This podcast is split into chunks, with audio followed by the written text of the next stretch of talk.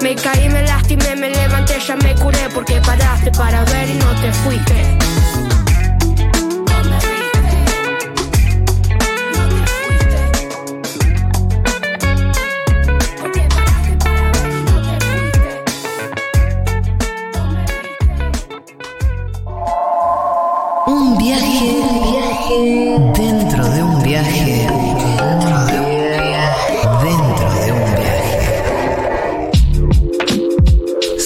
Viaje. Seguro la Habana.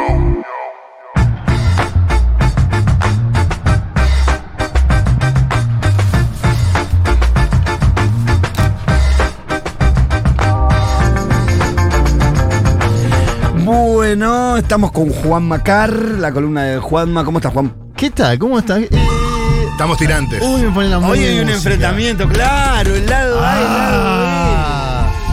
Bueno, ¿querés, querés decir algo? Decilo, decilo, decímelo en la cara. se enfunde, Ya que que se si- enfunde. siempre ve- No, te venís cru- y la te- picás. Te crucé el otro día en la calle. Sí, sí. Eh, eh, que venías de cortarte el pelo ese, ese eh, degradé tan lindo que te han hecho ahí en el costado de la Acá cara. cerca de acá, ¿no? Sí, sí. No, no hay descuento, deberíamos hacer un descuento. Deberíamos hacer un descuento, elegante, decir que no. Eh, eh, una cosa así, más o menos. Te falta un buen tatuaje ahí. ¿Un tatuaje Eh, falta en la sí, cara? En el cuello, en el cuello. ¿En el Sí, cuello? Y sí, y te falta eh, dejar de ocultar la verdad de lo que pasa en el mundo. En, en la, en la columna de Mato quiero que decir que arranca así. Yo lo, Lo que te escucho. oculta- lo que no, te yo lo oculta Juan escucho. Manuel Me parece igual que le pasan los informes, que no los hace él. Eh, ¿Qué, Puede me ser. estás a- a- de- ¿qué me decís? ¿Que, soy, que soy servicio? no, no. ¿Que me pasan las carpetas? No, no, que haces trabajar mucho la producción, No, eso es que, verdad, que la podría estar trabajando también en otras cosas, podés, liberar un poco la producción. Vos de hecho sos productor. Es verdad que la Eh, maravillosa producción es- ¿No? de Tenés que, de tenés que pensar más en es- tus compañeros. Es, es la encargada, es la encargada de encontrar. eh, eh, y, y después vos decís que lo lee bien. es la que me fija la agenda. No sé, porque este dice, nos vamos a Noruega. Nos vamos a Noruega. Ajusta sus cinturones. Y el avión, y el avión, yo veo que el avión que te lo chorea, te lo pide prestado. Esta- este, es, es- este es el avión, la avioneta. A ver, la avioneta de él. Esa- me esa es la parece. avioneta. Yo igual estoy pidiendo ya un avión sofisticado. El otro día escuché que Dieguito ya usa un avión de esos turbo y dije. sí, sí. Es el, sí. Sí, porque la avioneta esa ya está medio, ¿no? Es el avión de. Sí, el de, el de la KGB. Directamente. Nos lleva a, a pasear. Iba a decir el Mossad. Ah, este, este es el que quiero yo. Mirá, mirá lo que es ese. el supersónico. Pero con ese supersónico nos vamos a Francia, chicos. ¿Quieren o no? Bueno, dale, vamos. ¿Qué Vamos, decía Francia? Ajusto cinturones entonces. ¿Te los ajustás? Cliching. Ah, la pelota. Me dijo el Pitu que vio el debate, ¿no? ¿Viste el debate, Pitu? Vi una parte del debate, sí. El debate entre. de- Macron y Le Pen. Le Pen. Van a... Ya es el superclásico ese. Sí, es verdad. Segunda vez que van a un balotaje presidencial. Al anterior fue 2017, pero fue paliza. 66 a 34. Una, una no va a ser así esta vez, ¿no? Parece. Todo parece indicar que no. Eh, y de hecho salió bastante bien parada, te diría, dentro de lo que puede ser un debate presidencial, eh, Le. Marine Le Pen, ¿no? Es la primera vez, por ejemplo, que Macron no le dice vos sos de ultraderecha a esta señora que es de ultraderecha. ¿Qué se dice en Francia? Se tiraron por la relación, eh, por la cabeza con la relación, quién tiene relación con Rusia y en qué condiciones, ¿no? Ah, ¿querés escuchar algo de eso? Ah, no digo, yo. Pero lo te- tenemos algo, lo escuchamos y lo, lo traducimos, lo tiene Dieguito. Votre pays, c'est une mauvaise nouvelle, parce que vous dépendez du pouvoir russe et que vous dépendez de M. Poutine? Évidemment que je suis une femme absolument et totalement libre et que je défends parce que je suis une patriote et que je l'ai démontré toute ma vie. La France et les Français, toujours, en toutes circonstances. Ahí estaba, Macron y Le Pen. ¿Qué le dijo Macron? A ver, hay acusaciones de un lado y del otro. Macron le dice, usted se financió con un banco que tiene sede en Moscú y para nuestro país eso son malas noticias porque usted depende de Vladimir Putin, claro, tirarle esa granadita ahora, ¿no? En el medio de la situación de Ucrania, de la invasión, Es la mancha venenosa un poco. es tirarle una bomba atómica. Y Le Pen que dijo, usted sabe que yo soy una mujer absolutamente libre, que defiendo a Francia porque soy patriota. Dos cosas, la palabra patriota en, la, en boca de alguien de extrema derecha y. Sí, pero bueno, claro, justamente, Claro. ella dice Francia para los franceses, ¿no? Es, eh, con, con el tema de la migración, el velo, etcétera, etcétera. Ella dice siempre Francia, Francia y Francia. Y le dice, vos trabajás para la Unión Europea, vos no trabajás para los franceses. Es, es el, el, Claro. el mensaje de fondo que tiene Le Pen para Macron es ese. Es decir, vos para qué laburás, amigos, si nos metiste en este quilombo, subieron todas las tarifas y ahora vamos a una segunda vuelta donde subieron los precios, subió el combustible. Y aparte arranca diciéndole, eh, usted porque maneja los servicios secretos de Francia, pues que tiene información, como que Bueno. arranca, la respuesta arranca diciéndole eso, ¿no? ¿Así le dijo? Sí, sí, Sí, usted sí, que sí. maneja, como diciendo, bueno, toda esa data que me estás tirando por la cabeza viene de los servicios de inteligencia de Francia. Y lo acusó, eh, Le Pen acusó, porque le- en su momento Macron fue ministro de Hacienda y ella no se podía financiar a través de bancos en Francia porque obviamente era el cuco más grande de todos y por eso ya dice, fui a buscar un préstamo en un banco en- con sede en Moscú y Macron le dijo, bueno, el ministro de Hacienda no controla los bancos, infórmese, bueno, una bataola, vamos a ver este domingo cómo, cómo sigue, ¿no? Porque es una elección que ella se camufló un poquito más en esta, ¿no? en esta, en esta vuelta, pero sigue siendo un exponente de la extrema derecha. O sea, sería un cimbronazo para Europa si Marine Le Pen, la candidata de la extrema derecha, llegara a ganar. Fíjense que hay columnas de todas las personas socialdemócratas en Europa. El presidente español Pedro Sánchez, el canciller alemán Olaf Scholz, el primer ministro portugués Antonio Costa, publicaron todos juntos un texto diciendo Ojo con las elecciones en Francia. Salió Lula, expresidente de Brasil, ahora después vamos a hablar algo de él, a decir eh, hay, que, hay que votar por Macron. Entonces como Claro. que hay una hay toda una Sí, idea lástima ahí. la juventud francesa que el otro día hizo una, una manifestación ahí en, en frente de, no sé si era el Ministerio de Educación, puede ser, o en alguna universidad,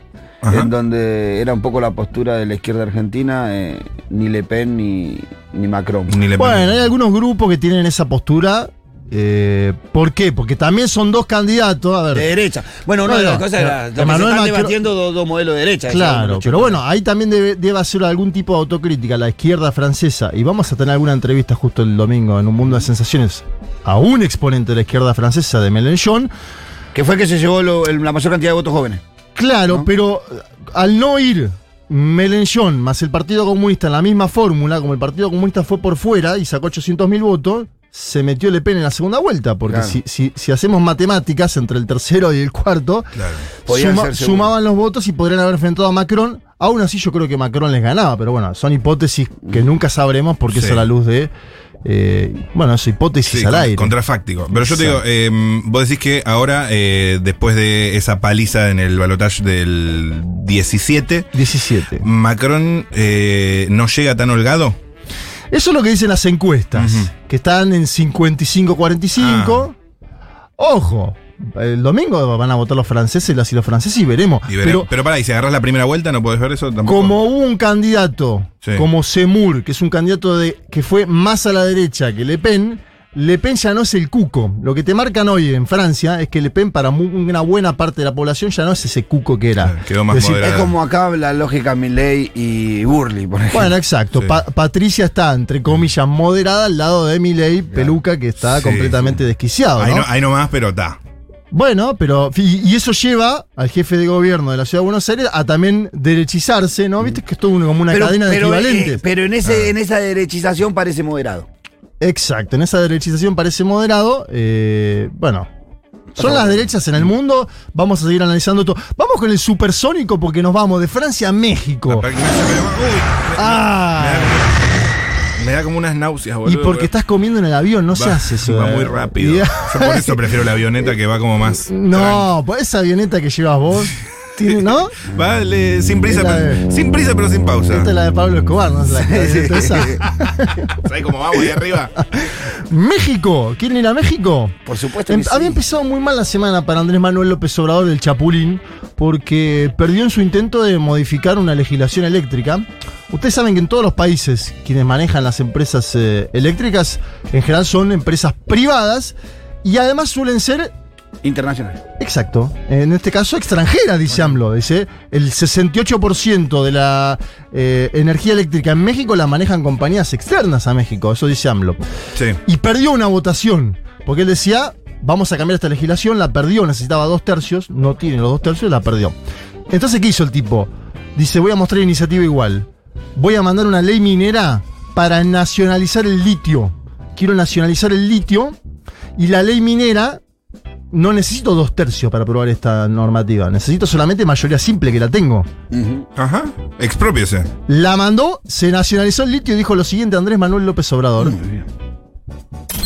Estoy muy contento porque se nacionalizó el litio, un mineral estratégico que significa el futuro de las industrias y de la tecnología. Quiero mandar mi agradecimiento a los legisladores, diputados, senadores que eh, apoyaron la reforma en materia de minería para que el litio sea propiedad de la nación y que no se cometa ningún abuso de que ningún país extranjero, ninguna empresa, ninguna corporación foránea quiera apropiarse de eh, lo que es del pueblo de México.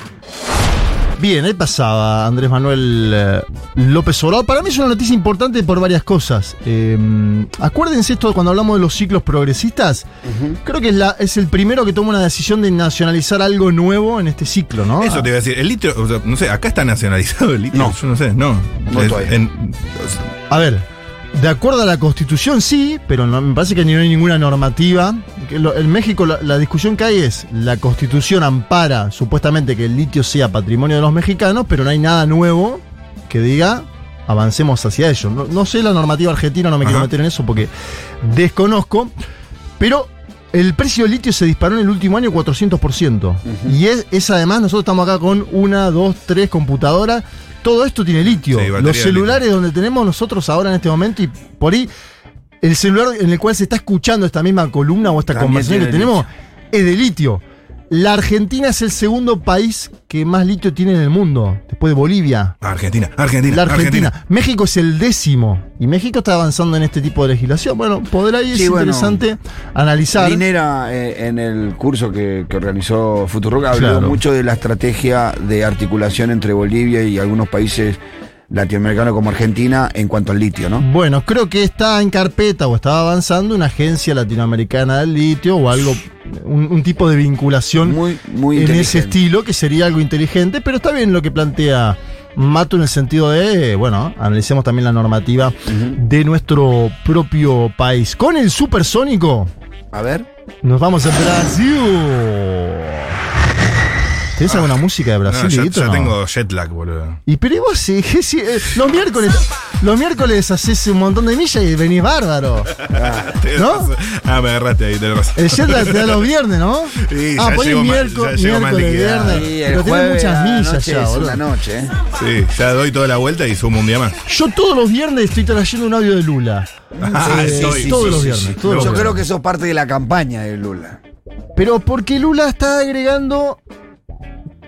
El otro día hablamos de Lula y los sindicatos, Lula y los pueblos originarios. Hoy traigo Lula y los jóvenes. Ayer, un acto importante. Por ahí vieron alguna foto porque se puso unas gafas de esas eh, del meme Tuki, ¿no? Sí. Eh, ¿Lo viste? Sí, sí. Tuki. Sí, Tuquiño, como ponía algún medio, eh, le dijo a los pibes, muchachos, ¿a usted no le gusta la- el momento en el cual estamos viviendo? ¿No le gusta la- lo que pasa en la sociedad? ¿No le gusta? Métanse a militar, métanse a la política. La no política no es el camino. Lo dijo de la siguiente manera y lo voy a traducir después. Es muy interesante. Presten atención al expresidente de Brasil. Mudança não querem participar, fica difícil. Ah, mas todo político é ladrão, o vereador é ladrão, o prefeito é ladrão, o deputado estadual é ladrão, o governador é ladrão, o presidente é ladrão, o senador é ladrão. Fica muito fácil falar isso para a gente negar a nossa participação. Mas se você é uma pessoa politizada, se você é uma pessoa que quer mudar o país, se você quer melhorar a comunidade onde você mora, se você quer mudar a escola onde você mora para dar a ela mais qualidade de educação, se você quer mudar a sua cidade, você tem que participar. Bueno, traduzco al expresidente de Brasil. Dice, si las personas que quieren un cambio no quieren participar, es muy difícil, dice Lula.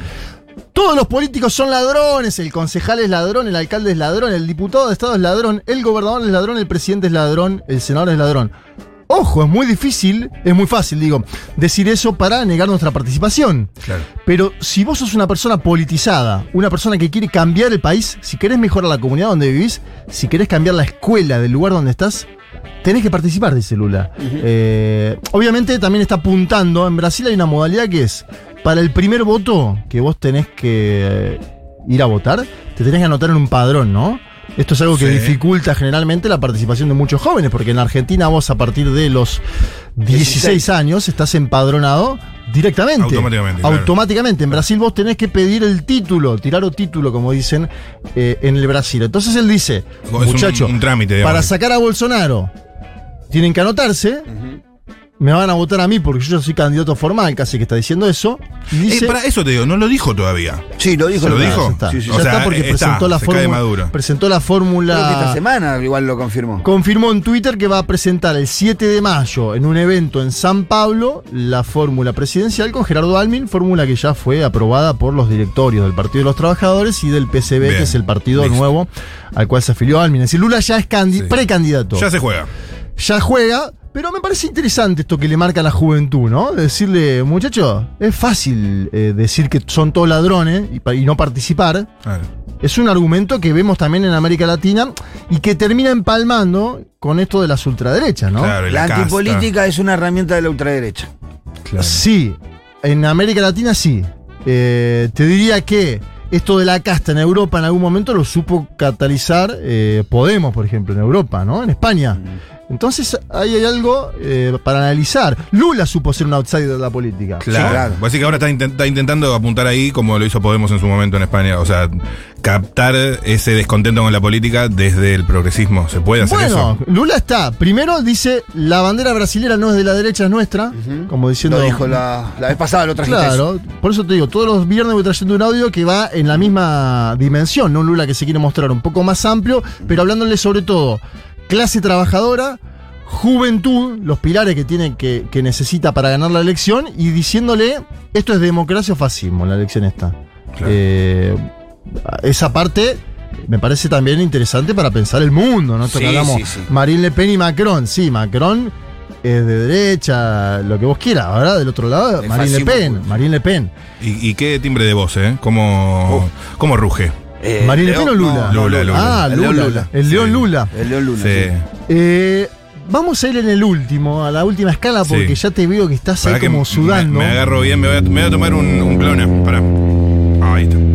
Parece que tenía AMLO, ¿no? Que declara ahí medio. Sí, ahí. Ah, Sí. ah, ah. Tranca, un ritmo. Y pero toda, Pausado. fíjate que todas las mañanas freno está de tres horas hablando. Claro, bueno. la mañanita. ¿no? Se llama Saca- eso. pero ya viste cómo se acomoda en el atril, ahí de coté, pone el bracito ahí Sí. de costado.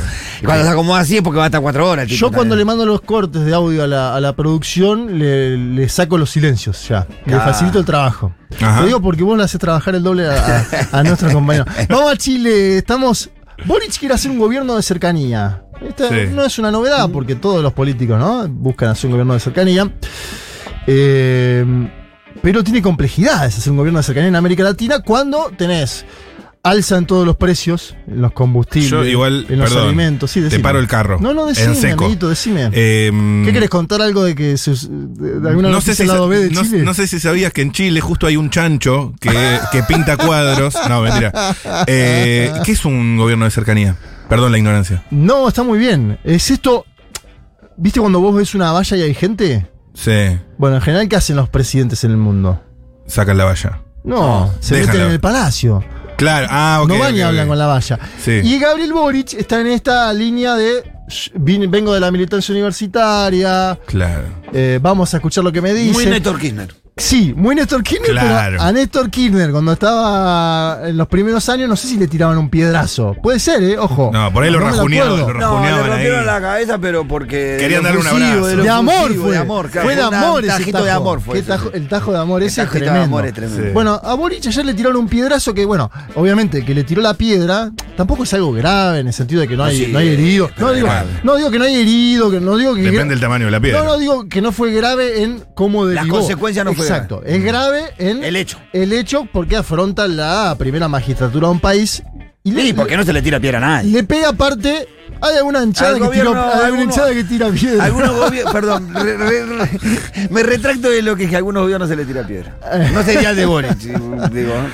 Boric igual pará, porque lleva menos de 100 días, ¿eh? No hubo luna de miel, nada, imagínate. Nada. Cae en la aceptación popular. Esto cae y está visto en las encuestas. También le están haciendo operaciones a Boric, ¿no? Como todo gobierno de izquierdas. Sí, pero es muy rápido para caer en la aceptación popular, me parece, ¿no? Bueno, sí. eh, también en el medio está la Convención Constitucional, que es el es un órgano que tiene que armar. se convirtió en un problema. El órgano que tiene que armar la Constitución también está como en declive en términos de aceptación. Se tiene que ir a votar esa nueva Constitución que va a salir en, las- en los próximos meses. Bueno, Sí. toda una situación inestable y sobre todo alza de precios. Y no lo pueden contener.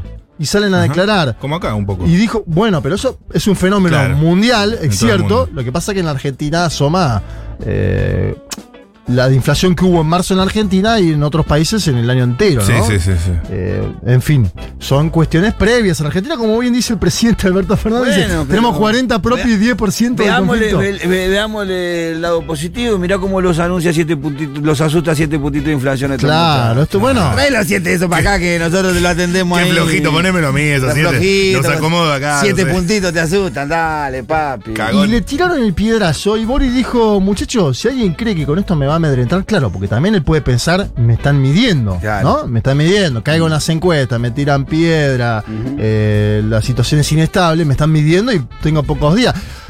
Hay un sector que para mí de la elite chilena dice, vamos a convertir a Boric en Pedro Castillo, ¿no? En un tipo que... Que no puede gobernar. Claro, que está ahí problema en problema. Eh, y Boris dijo, si alguien cree que me va a amedrentar, está equivocado. A ver, escuchamos al presidente chileno en este último audio.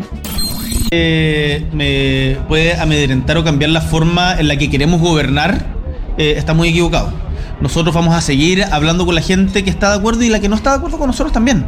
Porque nos parece que ese es el rol de un gobierno, escuchar, mirar a los ojos, saber de que hay angustias, preocupaciones y esperanzas que la gente tiene y que nosotros tenemos que mirar. Si estamos encerrados y si solamente hablamos con las autoridades en lugares ultra protegidos, nos vamos a perder parte importante de lo que está pasando en Chile. Así que yo voy a seguir saliendo a la calle y voy a seguir con mi agenda y mi forma de ser para que a nadie le quepa duda al respecto. Bueno, esa parte es buena, ¿no? Eh, esto que decía de los palacios, de estar, la calle, seguir saliendo, ¿no? Eh, dialogando. Me parece que esa parte es buena. Obviamente después está lo otro. eh, la seguridad de los jefes de Estado. Y te diría de los candidatos, porque fíjate que tanto Petro en Colombia como Lula, una de las principales preocupaciones que tienen hoy encabezando encuestas es la seguridad. ¿No? Estamos en América Latina. Digo, el otro día hubo bronca en Francia y una señora fue y lo increpó a Macron, pero lo increpó mano a mano y le dijo dos o tres cosas y Macron le habló. Sí, acá, hasta, ahí bien. acá en Coquimbo le tiran un piedrazo al Sí, presidente sí, de Chile.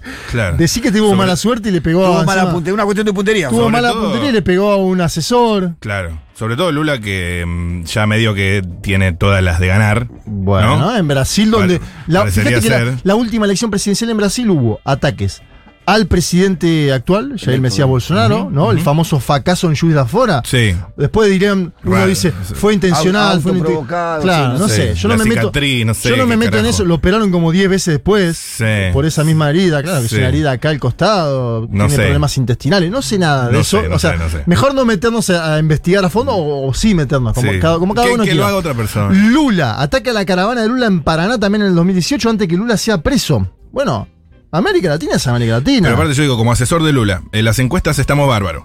Si ¿Vos se- sos asesor de Lula? Sí, si yo fuese. Ah, Hago el ejercicio de bueno, imaginarlo. estamos acá. Vamos, vamos bárbaro. Molima, Mercadante, que Vamos, te vamos con el PT, vamos, vamos, que ganamos, eh, sigue perfecto. ¿Qué puede salir mal?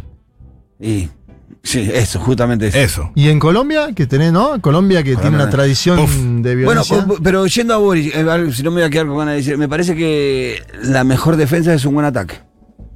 ¿Qué quiere? ¿Que tire piedra vos? No, no, no, no. Me parece que tiene que salir con. Medidas. que- sí, medidas económicas. Es eso. Viste, hay mucha debate sobre la fortaleza de los presidentes, viste, esto, lo La otro. como- lo único que te hace fuerte como presidente es las medidas que vos tocás y al sector, que vos tomás y a los sectores que vos beneficiás. Bueno, entonces por ahí mirar un poquito a México, ¿no? Que nacionaliza el litio, que va a crear una empresa de litio nacional. Por ahí mirar un poquito en ese, ese espejo latinoamericano Sí. que es México hoy, ¿Cómo- para avanzar en algunas medidas. Me parece interesante. sí, ¿Cómo mira. lee Pitu Noticias Internacionales? ¿Viste? Está muy al tanto, Yo chabón. estoy muy sorprendido cada vez que vengo. Sí, sí, sabe, se la resabe. Sabe todo, es más, la de los miércoles también te la comenta vos. Sí, sí, es verdad, es- también. para mí él es el catalizador entre el lado A y el lado B. Hoy podemos, una unidad. Es ¿no? lo que Te tenemos